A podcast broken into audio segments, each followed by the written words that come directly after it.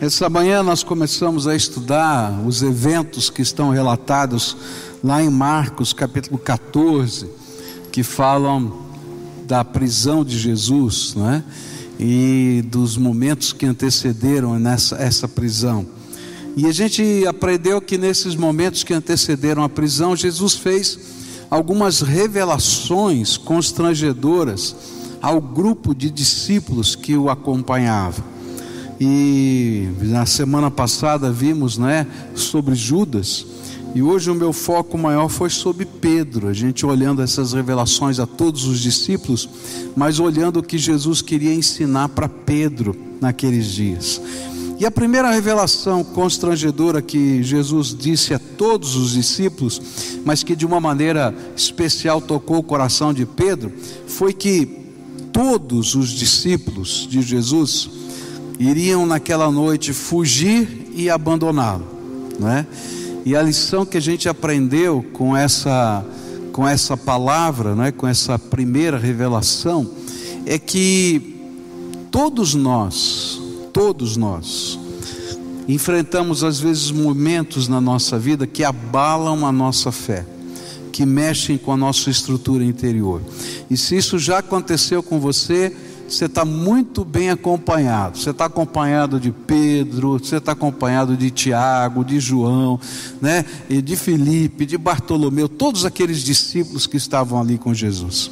E que o importante nesse processo era o que Jesus tinha dito logo em seguida. Ele disse assim: Quando eu ressuscitar, eu tenho um encontro marcado com vocês. E Jesus foi ao ressuscitar, buscar cada um daqueles que tinham a sua fé abalada. E quando eles se deixaram ser trabalhados pela graça, eles foram restaurados, a sua visão, a sua fé e o seu ministério. Então, há momentos na nossa vida que nós somos confrontados e às vezes a gente abala-se, mas a graça de Deus não nos abandona. E o amor de Jesus encobre todo o medo, e é Ele que vem buscar as nossas vidas. A segunda lição que aprendemos, ou a segunda revelação constrangedora, foi focada em Pedro. Pedro reagiu a essa palavra de Jesus e disse: Olha, todo mundo pode negar o Senhor, eu não vou negar, porque eu estou pronto para morrer pelo Senhor. E a gente aprendeu que aquilo que Pedro estava falando era verdade, ele estava falando de coração. Tanto que ele pegou a espada e tentou, na hora que Malco colocou a mão em Jesus para prender Jesus, ele pegou a espada para, né, não foi para pegar na orelha, não, foi para pegar no meio da cabeça. Pegou na orelha porque eu acho que Malco deu aquela desviadinha assim e pegou na orelha, tá? Porque a, o alvo não era a orelha, era o centro da cabeça. E aí Jesus vai dizer para ele alguma coisa é, muito forte: diz assim, olha, antes que o galo cante duas vezes nessa noite, você vai me negar, você vai dizer que não me conhece três vezes, não é? E essa segunda revelação é, constrangedora tinha a ver com as ferramentas que Pedro imaginava que eram as suas ferramentas para lidar com a vida da fé, era a sua convicção, era a sua determinação, era a sua vontade, era o seu compromisso, mas tudo isso estava baseado nele, Pedro. E Jesus queria ensinar que eles estavam entrando num momento diferente. Lucas vai chamar esse momento da hora das trevas. E que as batalhas batalhas espirituais da nossa vida não são vencidas com as ferramentas humanas que nós temos. E que toda vez que a gente tentar enfrentar batalhas espirituais com as nossas ferramentas humanas, a gente está fadado a perder perder essas batalhas, a se frustrar e até a fazer coisas que seriam inimagináveis para a gente. E Jesus então estava ensinando esse valor para Pedro, e Pedro precisava entender isso, mas ele não tinha ainda discernimento disso. A terceira revelação que a gente aprendeu vai acontecer no jardim de Getsemane.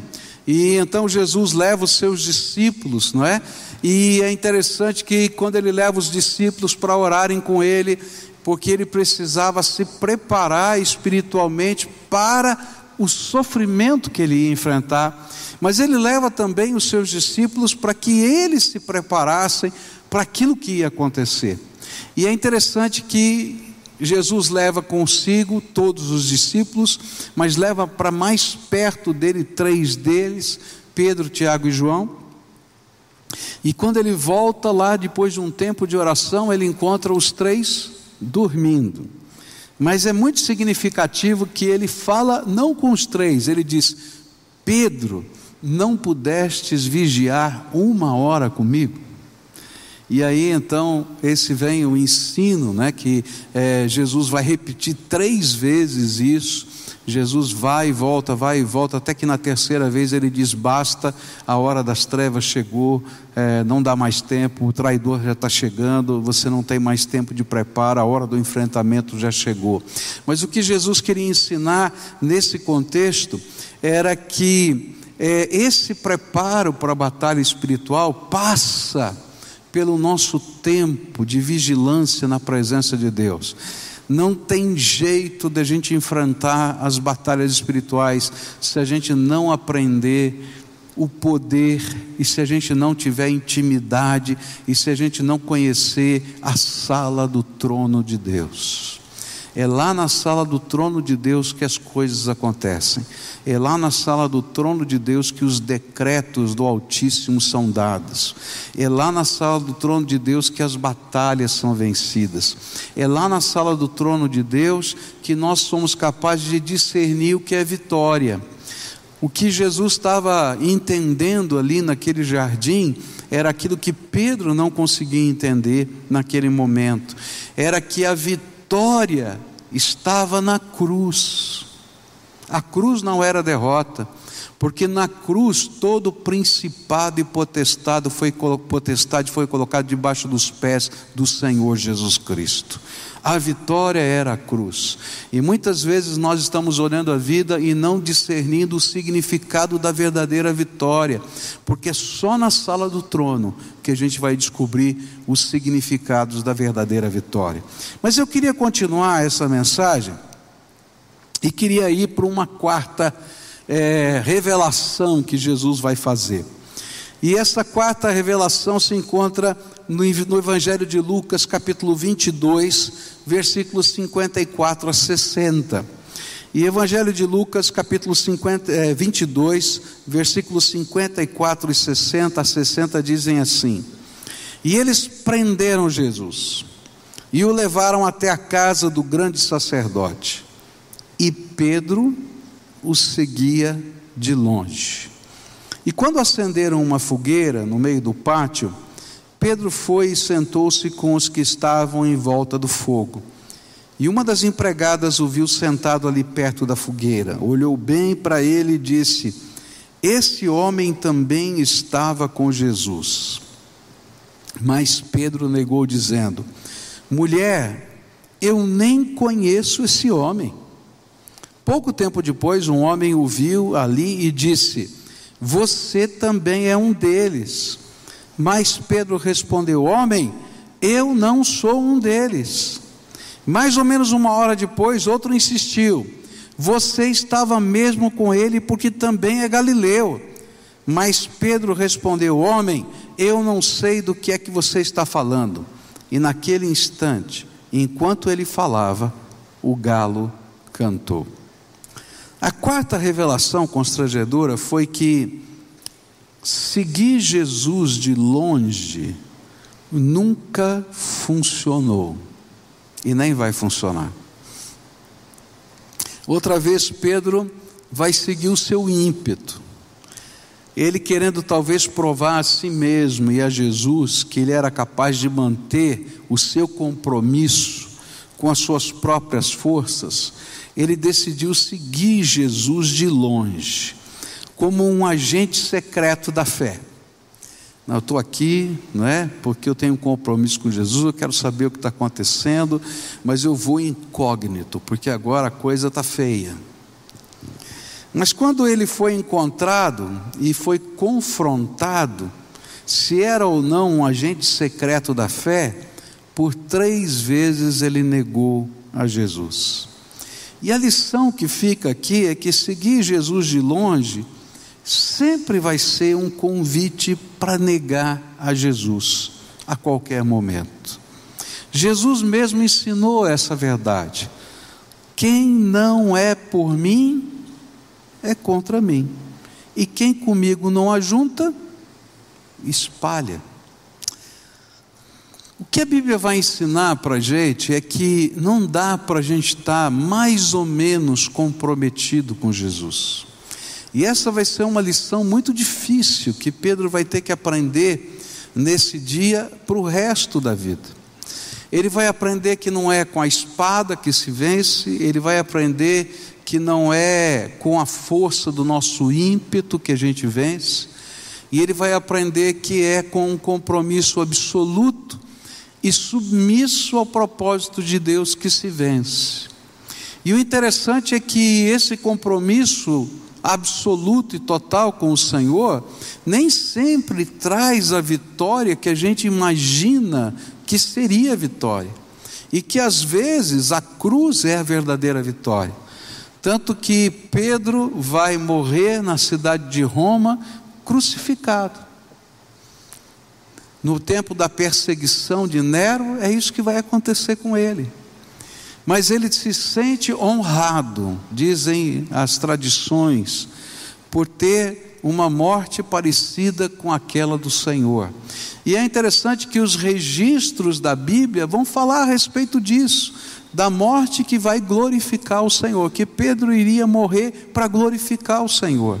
Lá no Evangelho de João vai falar-se a respeito disso, quando diz do tipo de morte que iria glorificar o Senhor que Pedro teria. João deve ter sabido e visto quando escreveu o Evangelho sobre a morte de Pedro, e ele escreve assim. E o bonito dessa história é que, apesar das coisas não serem exatamente como a gente imagina ou quer, a gente glorifica a Deus quando a gente está totalmente comprometido com Ele. A lição que a gente tem que aprender aqui é que não dá para seguir a Jesus do jeito da gente. É muito comum as pessoas dizerem assim: não, eu amo Jesus. Eu às vezes converso com pessoas que dizem assim: olha, eu e Jesus somos assim, ó. Mas essas pessoas não têm compromisso com o Senhor, não têm compromisso com a igreja, não têm compromisso com os propósitos de Deus, não têm compromisso com a missão.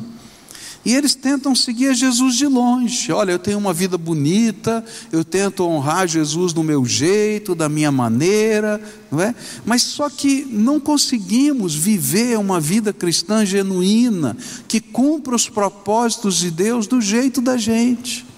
Ou a gente se compromete completamente, totalmente com Jesus, ou a gente vai estar à mercê de negar Jesus em algum momento. Simplesmente porque nós vamos viver confrontos espirituais para os quais nós não estamos preparados para eles.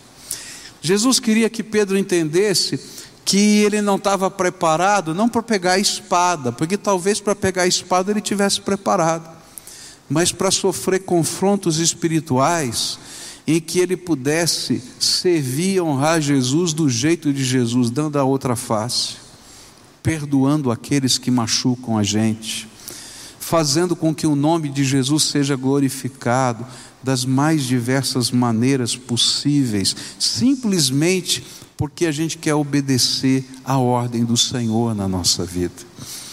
Eu acho que pegar a espada é até fácil. Quando me sobe o sangue italiano, é fácil pegar a espada ainda que eu não use espada, graças a Deus. Não é?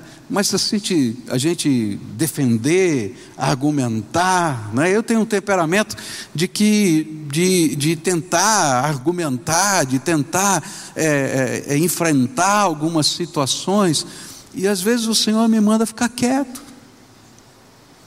E seguir Jesus de perto é obedecer às ordens mais estranhas de Jesus Eu me lembro de uma ocasião que a gente estava vivendo uma grande batalha aqui espiritual na igreja, com um grande perigo da igreja se dividir. Havia um pastor que estava aqui conosco, pastoreando, e muito querido pela juventude da igreja, isso há muitos anos atrás, e houve uma acusação moral contra esse pastor, e essa acusação moral é, é, veio de tal maneira que, que a gente tinha que lidar com ela, e a gente confrontava, então uma pessoa dizia uma coisa, ele dizia outra, e chegou num clima tão ruim, em que a gente, a gente conversando, eu disse para aquele pastor: olha, não tem clima para você pastorear aqui, então é melhor você se demitir antes que a gente tenha que tomar uma atitude. E ele se demitiu, mas aí ao se demitir, ele começou a fazer uma campanha por trás e fazer uma série de situações, e de repente eu comecei a ser colocado em, em, jogo, meu ministério e tudo mais. As pessoas diziam né, que eh, eu tinha ciúme daquele pastor, então, porque ele era muito bom, e eu estava com ciúme dele, e por causa disso eu estava perseguindo, e aí saiu uma fofocaiada tão grande. E eu me lembro, não é, que eu orava e o Senhor dizia para mim assim: fique quieto. Gente, que coisa horrível mordia a boca, às vezes mordia a língua, e ele falava: fique quieto, não abra a sua boca. Seguir Jesus de perto é estar tá tão comprometido com Ele que os métodos dele a gente aceita sem entender. A minha esposa chegou para mim e disse: Você não vai falar nada disso. Eu disse: Não posso o Senhor mandou ficar quieto. Uma comissão do corpo diaconal veio na minha casa dizer: Pastor, o senhor tem que se posicionar sobre isso, senão essa igreja vai se dividir. E eu disse: Eu não posso, o Senhor me mandou ficar quieto. Eu acho que todos esses líderes achavam que era um pastor frouxo. Estou falando sério, não estou brincando. Porque eu me achava nessa condição. Mas um dia chegou uma assembleia. E sabe, assembleia de igreja batista é que nem assembleia de condomínio. Quando está tudo bem, não vem ninguém. Quando tem uma coisa ruim, aparece todo mundo. Não é? E aí apareceu uma multidão. E eu estava presidindo a assembleia. E aí, no meio das conversas, esse assunto levantou-se.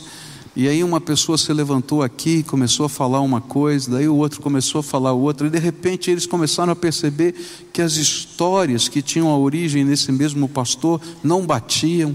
E aí levantou-se uma quarta, uma quinta, uma sexta pessoa, e ali no mesmo, naquele ambiente, a mentira foi revelada sem que eu abrisse a boca.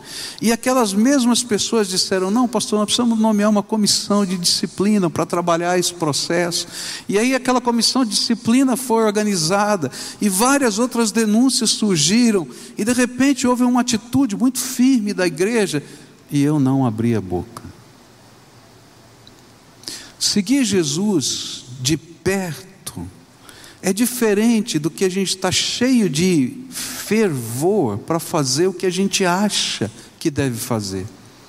Seguir Jesus de perto é se submeter ao método de Jesus, à vontade de Jesus, o propósito de Jesus, a maneira de Jesus, a, a, a esperar o tempo de Jesus.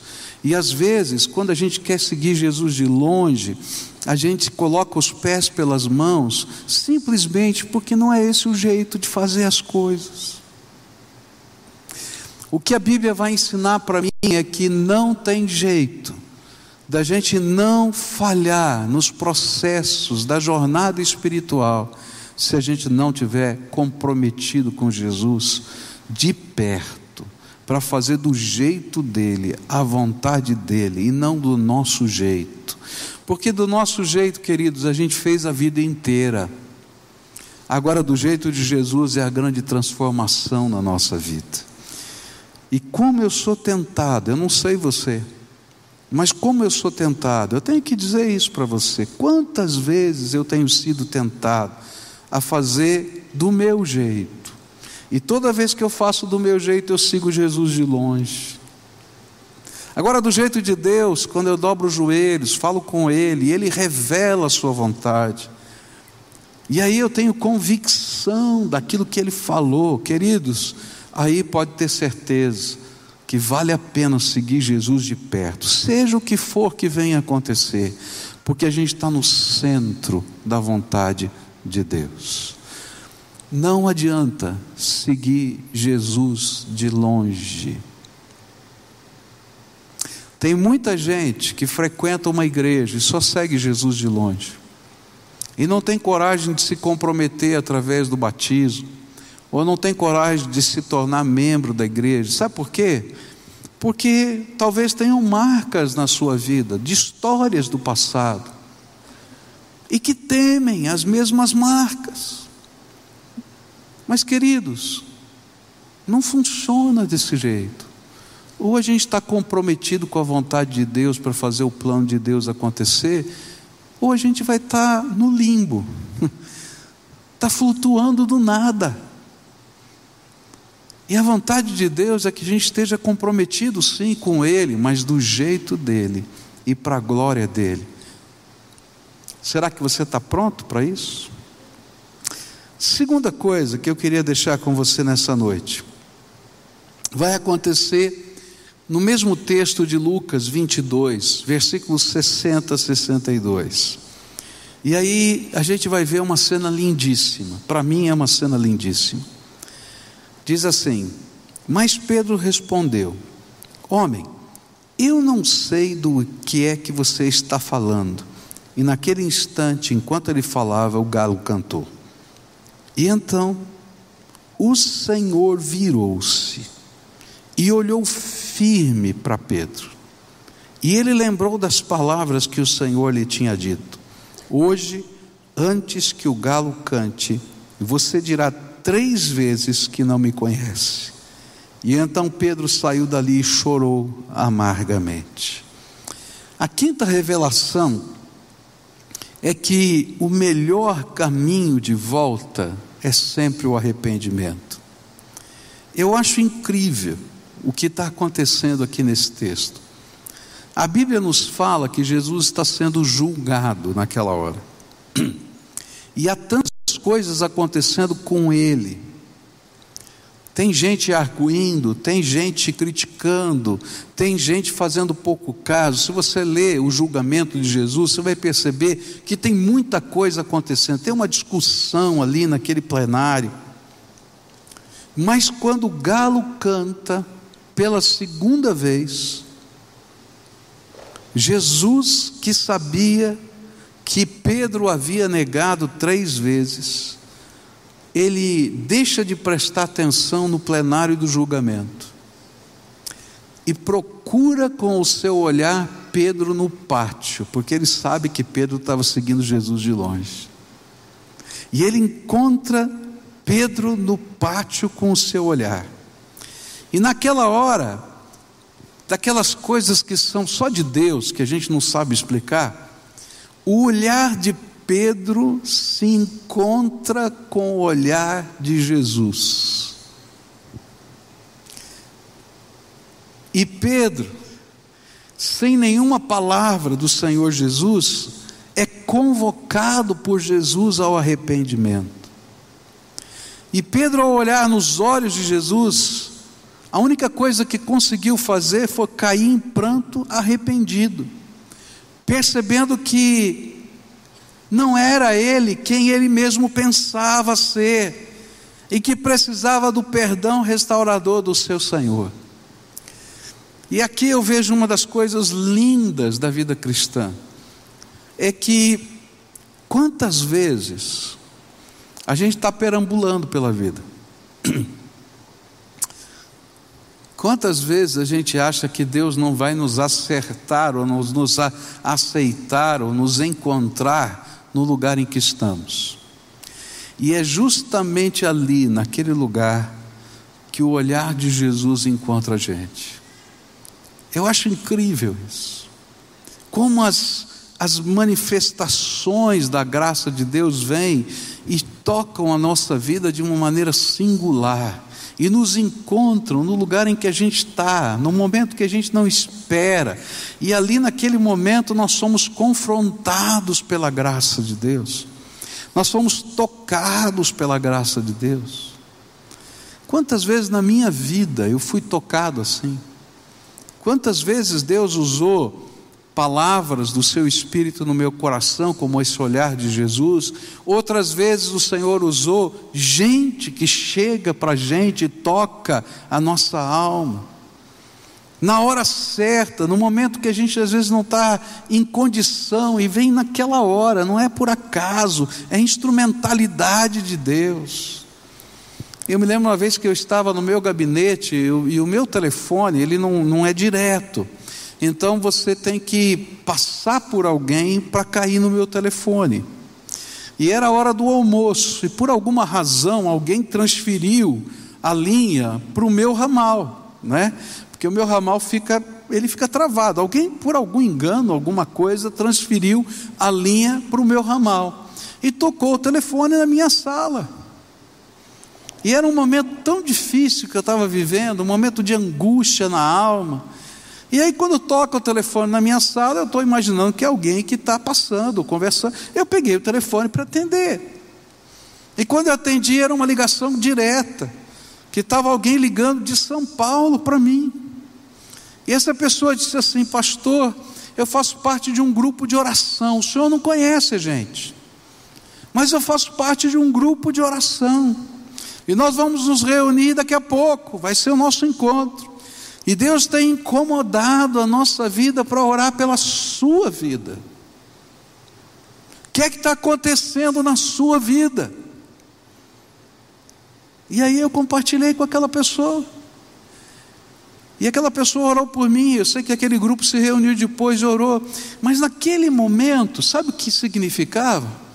É que não importa quais eram as barreiras que eu tinha levantado até para me proteger, que o Senhor tinha furado todas elas, para que o olhar de Jesus me encontrasse naquele exato momento. Eu não sei se isso já aconteceu na tua vida, mas quantas vezes o Senhor manda alguém que não sabe nada do que está acontecendo com você e dá uma palavra, ou simplesmente diz uma frase, aquela frase fica ecoando na sua mente, e é o Senhor dizendo: Olha, filho, estou olhando para você, tem um plano para a tua vida. E quantas vezes nosso coração está endurecido, quantas vezes nós estamos precisando de uma resposta, de uma palavra, ou simplesmente a gente não está bem. E o olhar de Jesus se encontra com o nosso olhar. E o olhar de Jesus se encontra com o nosso olhar. Ah, quantas marcas dessas eu tenho na minha vida marcas de resposta que eu precisava, marcas de, de orientação, marcas de confrontação. Eu me lembro de uma vez que um diácono veio me trazer uma caneta de presente, ou bendita caneta, porque junto com ela veio uma admoestação do Senhor para a minha vida, e eu precisava daquela admoestação naquela hora. Sabe, queridos, eu acho incrível porque naquela hora do julgamento do Senhor Jesus, ele estando na carne ainda, na sua, no seu próprio corpo, ele parou tudo para olhar pela janela e encontrar o olhar de Pedro e dizer: Pedro, eu tenho um plano para a tua vida. E apesar de você ter me negado três vezes nessa noite, eu não terminei de fazer a minha obra em você. Quanto mais o Senhor agora, que está no seu corpo espiritual e que tem condições de estar em todos os lugares ao mesmo tempo, por causa da sua infinita grandeza, não nos visita, não nos toca, não nos encara, não nos confronta, simplesmente porque o plano dele para conosco ainda não terminou. O Senhor não terminou de escrever a história. O Senhor não terminou os seus projetos na tua vida, mas o caminho para o Senhor poder fazer essas coisas, às vezes tem que passar pelo arrependimento. E naquela hora, Pedro, ao encontrar o olhar de Jesus, entendeu que ele não era quem ele pensava. E uma das coisas bonitas é que o sentido da palavra confissão é eu concordo. Sabe o que é confessar? É quando eu digo, Senhor, eu concordo com o teu juízo, com o teu a tua percepção da minha vida. E naquele momento, Pedro estava dizendo: Eu concordo, eu não sou quem eu imaginava que era, e eu preciso da intervenção da tua graça. E é interessante que ele nem sabia como é que essa intervenção iria acontecer. Há muita coisa que Pedro ainda não tinha aprendido, que ele não tinha discernido, mas aquele momento foi um momento de arrependimento. Tanto é assim que quando Jesus prediz que ele vai, que ele vai é, negá-lo três vezes, em outros textos paralelos, ele diz assim: quando te converteres, apacenta os meus rebanhos, o meu rebanho. Eu acho lindo isso, porque Jesus não apenas prediz a falha, porque se ele só predissesse a falha, ele seria muito semelhante a tanta gente hoje que tem um discurso é, desconstrucionista, né? Você já viu tanta gente aí? Está cheio, né? Eu às vezes quando olho, não gosto nem de olhar, né? aqueles caras que desconstroem tudo, mas não tem proposta nenhuma, não tem solução nenhuma, não tem resposta nenhuma, é tudo desconstruir, porque no vácuo não sobra nada, e aí qualquer coisa serve. Mas eu acho tremendo a proposta de Jesus. Jesus diz para Pedro: Pedro, você vai me negar três vezes, mas quando você se converter, eu tenho um propósito e uma missão para você: apacenta os meus cordeirinhos. Eu acho lindo. Sabe, queridos, o olhar de Jesus se encontra com o nosso olhar. Não é porque ele queira nos destruir ou nos fustigar, mas simplesmente porque Ele não terminou de escrever o plano dele na nossa vida. E Ele quer implantar, através do nosso arrependimento, da nossa fé, da nossa entrega, da nossa maleabilidade, os propósitos novos dele nas nossas mãos. Terceira e última coisa que eu queria deixar com você nessa noite. Ou melhor, a sexta revelação aqui, se a gente olhar desde amanhã a sexta revelação tem a ver como Jesus quer nos restaurar. Às vezes nós imaginamos que a restauração é uma série de remendos na nossa vida, mas quando Jesus entra em cena, ele quer nos fazer ser melhores do que éramos antes. A semana passada eu tive pregando do Rio de Janeiro e ali eu pude ouvir uma mensagem muito preciosa, um testemunho muito bonito é, de, um, de um líder americano chamado Gary Cook. Esse líder americano evangélico foi é, presidente do, é, da Universidade Batista de Dallas. E esse homem teve uma, uma enfermidade grave, uma leucemia. Ele foi fazer uma viagem missionária junto com o time da universidade, e ele começou a passar mal nessa viagem, ele não sabia que tinha leucemia, ele começou a passar mal, ele voltou para sua casa, marcou uma consulta no médico, é, não conseguiu imediatamente a consulta, ainda esperou uma semana para que o médico pudesse atendê-lo. Quando ele vai à consulta, o médico examina e, e começa a perceber uh, o estado físico dele, imediatamente o interna. E ele fica imediatamente no hospital. Vai para a UTI do hospital em estado gravíssimo. E aí ele descobre que ele tem leucemia. E ele passa vários dias, vários dias, meses naquela UTI, numa situação muito grave, muito grave. E aí começa todo um processo de Deus na vida desse homem chamado Gary Cook. E ele contou para a gente esse testemunho lá. E que ele estava lá naquele, naquele local e numa UTI você não tem muita coisa para fazer. Então ele falou: Eu tinha muito tempo para orar. E então eu comecei a buscar a face de Deus e dizer: Senhor, olha aqui, eu estou precisando da tua cura, da tua intervenção, da tua, da tua graça, tenha misericórdia da minha vida. E aí veio uma pessoa visitá-lo, da sua equipe. E essa pessoa disse: Olha, Gary, eu estava orando por você. E Deus me deu uma palavra. E Deus me deu a palavra que você tem que orar por restauração. O interessante era que naquele mesmo dia Deus tinha dado uma palavra para o Gary Cook usando essa mesma expressão, restauração. Senhor, me restaura. E ele pensava assim, mas qual é a diferença de eu pedir cura e pedir restauração? Parece a mesma coisa para mim. Por que, que eu tenho que orar por restauração? Mas quando chegou esse homem, ele ficou pensando: bom, tem alguma coisa estranha aqui, porque ele falou exatamente o que Deus falou comigo. E então ele começou a orar por restauração. E aí, naquela semana, ele piorou. E ele disse assim: será que eu estou entendendo tudo errado? Já aconteceu isso com você? né? Que você está lá ouvindo a voz de Deus e parece que está dando tudo ao contrário.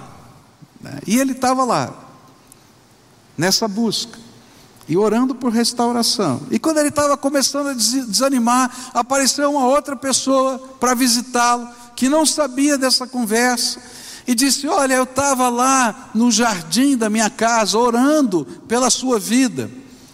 E, e o Senhor me fez olhar para uma árvore, e essa árvore contou lá a história dessa árvore e disse assim: e a palavra que Deus me deu é: fala para o Gary que ele precisa orar por restauração. E ela foi lá e falou para o Gary: restauração. E ele disse: Senhor, outra vez, restauração. Que negócio é esse de restauração? Mas tá bom, Senhor. E foi lá e continuou orando e orando e orando, e adivinha o que aconteceu? Piorou mais. Passou a terceira semana.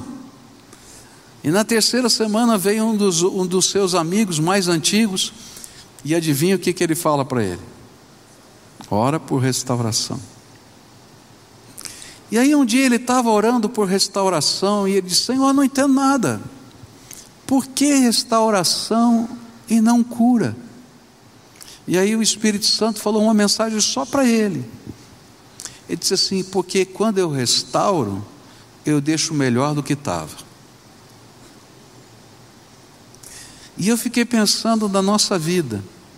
Quando o Espírito Santo de Deus entra, não é? Isso já aconteceu há 12 anos. Esse homem está lá, deu testemunho, pregou lá no Rio de Janeiro e disse: Deus me fez melhor do que eu era.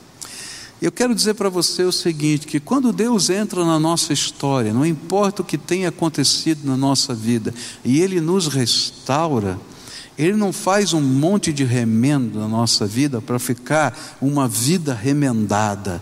Ele nos faz melhor do que éramos antes, porque o poder de Deus se aperfeiçoa na nossa fraqueza.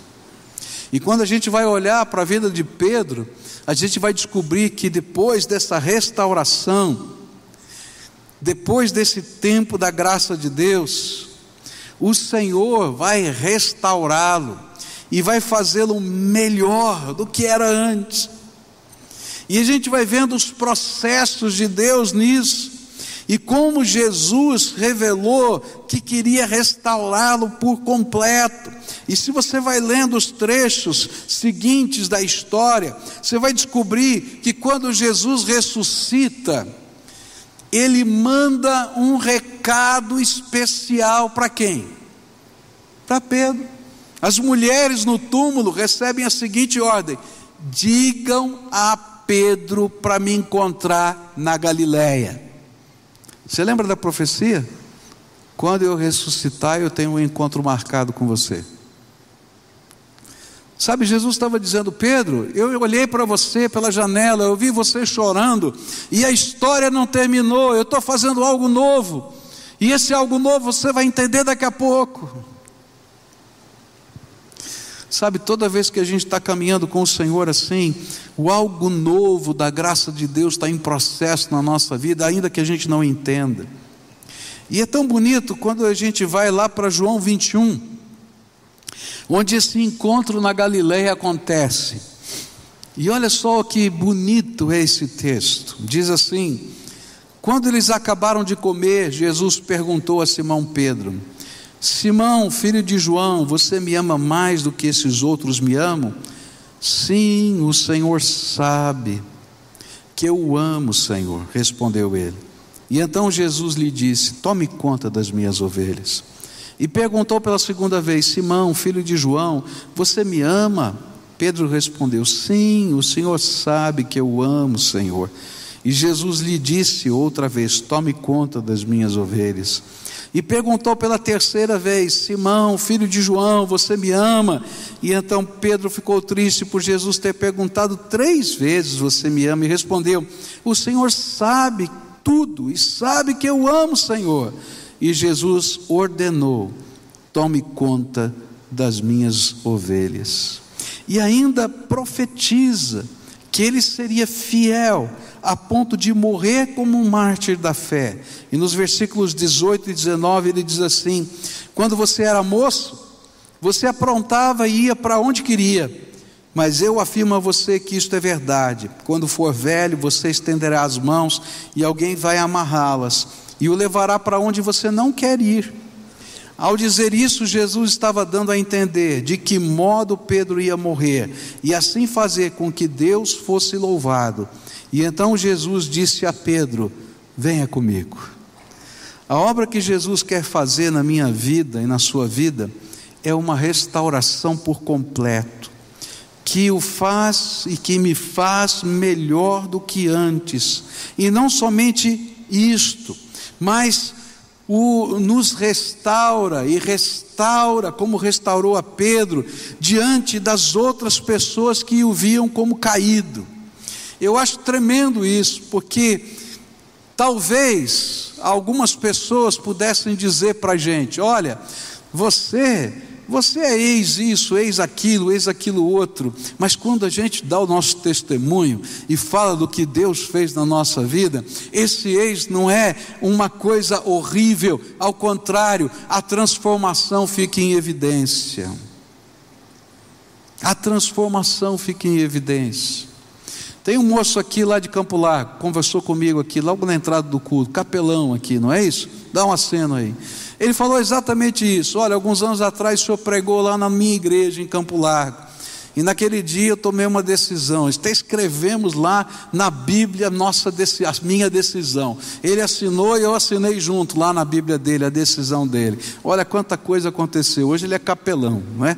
Olha que maravilha. Está estudando teologia. E ele disse: Olha, minha vida era assim, assim, assim, assim. Querido, não interessa mais, porque Jesus te fez melhor do que você era antes. Ele não fez mais ou menos, ele te fez melhor, porque quando ele restaura, ele faz melhor. Ele não faz remendo, ele transforma, ele derrama graça, e hoje a gente pode ser instrumento dessa graça. Por isso, a lição que esse, que essa, esse episódio na vida de Pedro, uma noite na vida de Pedro, tem para ensinar para a gente, é que a obra de Deus, que Deus está fazendo, ensina para a gente alguns valores, que a gente não pode perder de vista. A primeira, o primeiro valor, não tente seguir Jesus de longe. Não funciona. Com Jesus é tudo ou nada. Você tem que entrar de cabeça. Tem muita gente que tem medo de tomar decisões sérias, mas não tem jeito. Ou você toma uma decisão séria para fazer a vontade de Deus na sua vida, ou você vai continuar vagando por esse mundo perdido. Ou Ele é o Senhor, ou Ele não é. Quem comigo não ajunta, espalha. Segunda coisa que a gente aprendeu hoje é que onde você está, Jesus está olhando para você e está de alguma maneira muito significativa trabalhando no teu coração e mandando um recado do seu amor restaurador. Eu, quando vejo aquele olhar de Jesus pela janela, é como se eu ouvisse Jesus dizendo: Pedro, eu tenho um encontro marcado com você na Galileia. Não terminei de fazer minha obra na tua vida. Parece que está tudo perdido, mas não está perdido. Eu tenho algo tremendo para fazer. E a terceira coisa que a gente aprendeu hoje é que nesse caminho de arrependimento, a restauração de Deus é algo tremendo. Jesus não apenas restitui a Pedro a condição de amizade.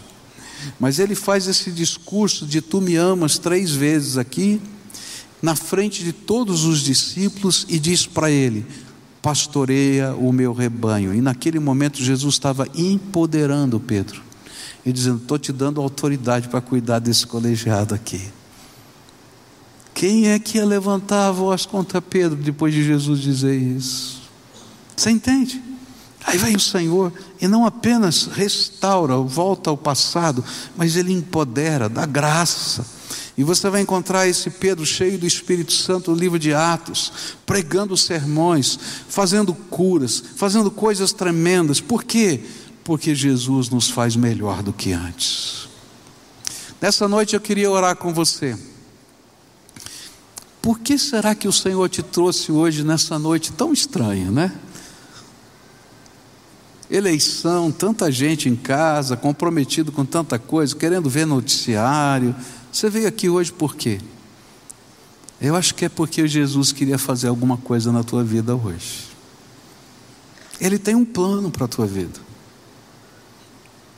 E talvez hoje seja o tempo da janela em que o olhar de Jesus está batendo com o teu olhar, dizendo: Filho, filha, não terminei de escrever o meu projeto com você. Não terminei, mas tem alguns ajustes que você tem que fazer. O primeiro deles, você está disposto a se comprometer comigo? E nessa noite eu queria começar com esse compromisso. Eu sei que tem muita gente que tem um compromisso com Jesus, mas não assumiu o compromisso com o reino, com o projeto, com o alvo de Deus, com a igreja. E nessa noite eu queria convidar pessoas que já aceitaram Jesus como Salvador a assumirem um compromisso de se prepararem para o batismo. De pessoas que frequentam essa igreja, mas ainda não assumiram o compromisso de se tornarem membros dessa igreja porque talvez tenha alguma marca do seu passado com alguma igreja. Jesus está dizendo: chega disso, para com isso, eu tenho um plano, e eu quero restaurar você por completo. E Ele está olhando pela janela e falando isso para você, e está dizendo: olha, vou te fazer melhor do que era.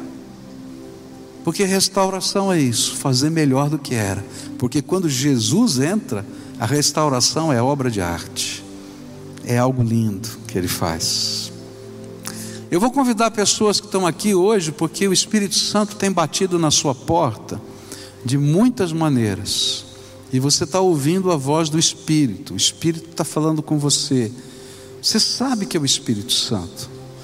E hoje ele está dizendo: está na hora de assumir um compromisso comigo e deixar eu guiar você do meu jeito, do meu jeito, presta atenção, do jeito de Jesus, do meu jeito. Você está disposto a colocar a espada na mesa? Você está disposto a colocar os seus pensamentos na mesa? O que você acredita na mesa e deixar eu ser o Senhor da tua vida? Era isso que Pedro tinha que entender. Que não era aquilo que ele imaginava, era aquilo que Deus tinha para a vida dele. Então, nessa noite, se o Espírito Santo de Deus está falando com você, e você está ouvindo a voz do Espírito, eu queria convidar você a sair do seu lugar. Vem aqui, eu quero orar com você nessa noite, para a gente selar esse compromisso na presença do Senhor. E a primeira grande tentação vai ser esta: ok, Jesus, eu estou afim, mas eu vou fazer do meu jeito. Não funciona do teu jeito, tem que ser do jeito dele. Então, se é verdade, levanta aí do teu lugar e vem para cá. Se o Espírito Santo de Deus está falando com você nessa noite, se Ele está tocando o teu coração, se são compromissos que você tem que assumir com o Senhor, com a igreja, vai saindo do lugar agora, em nome de Jesus, tá?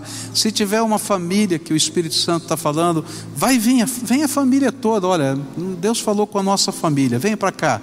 E o Senhor vai fazer a obra dele, do jeito dele.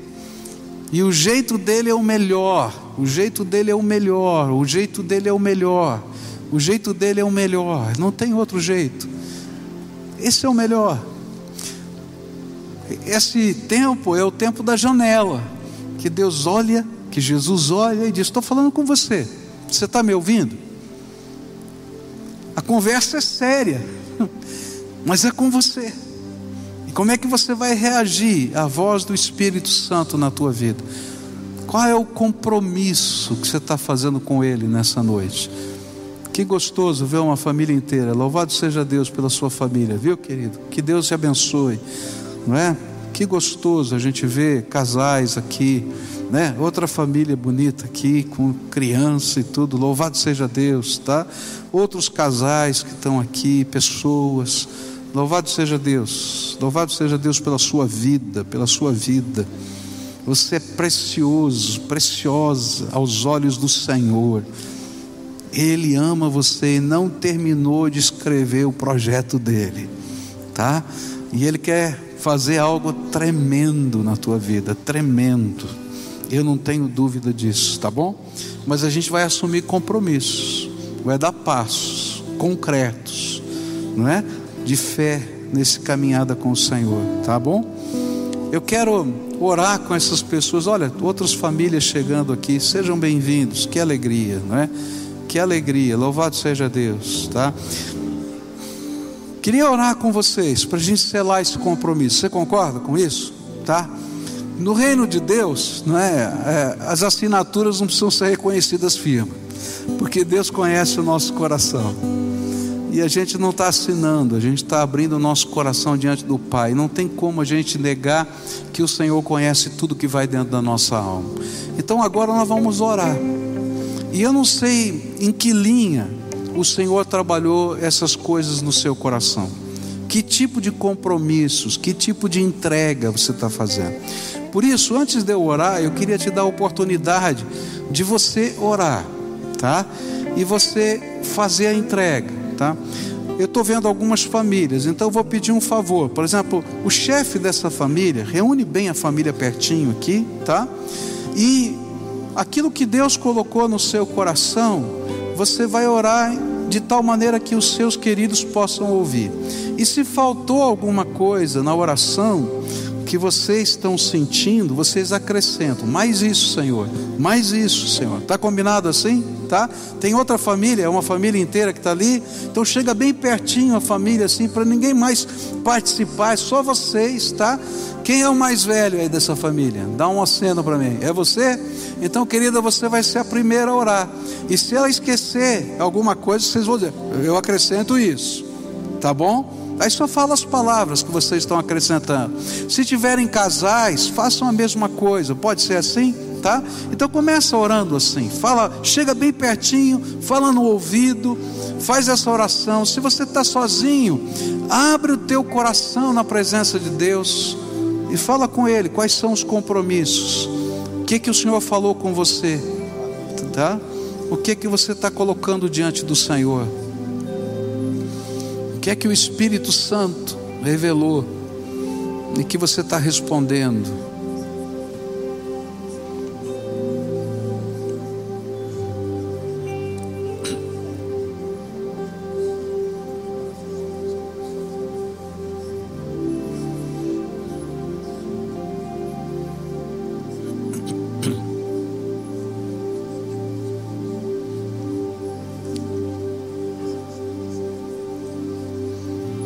Agora me permita orar por você, tá bom?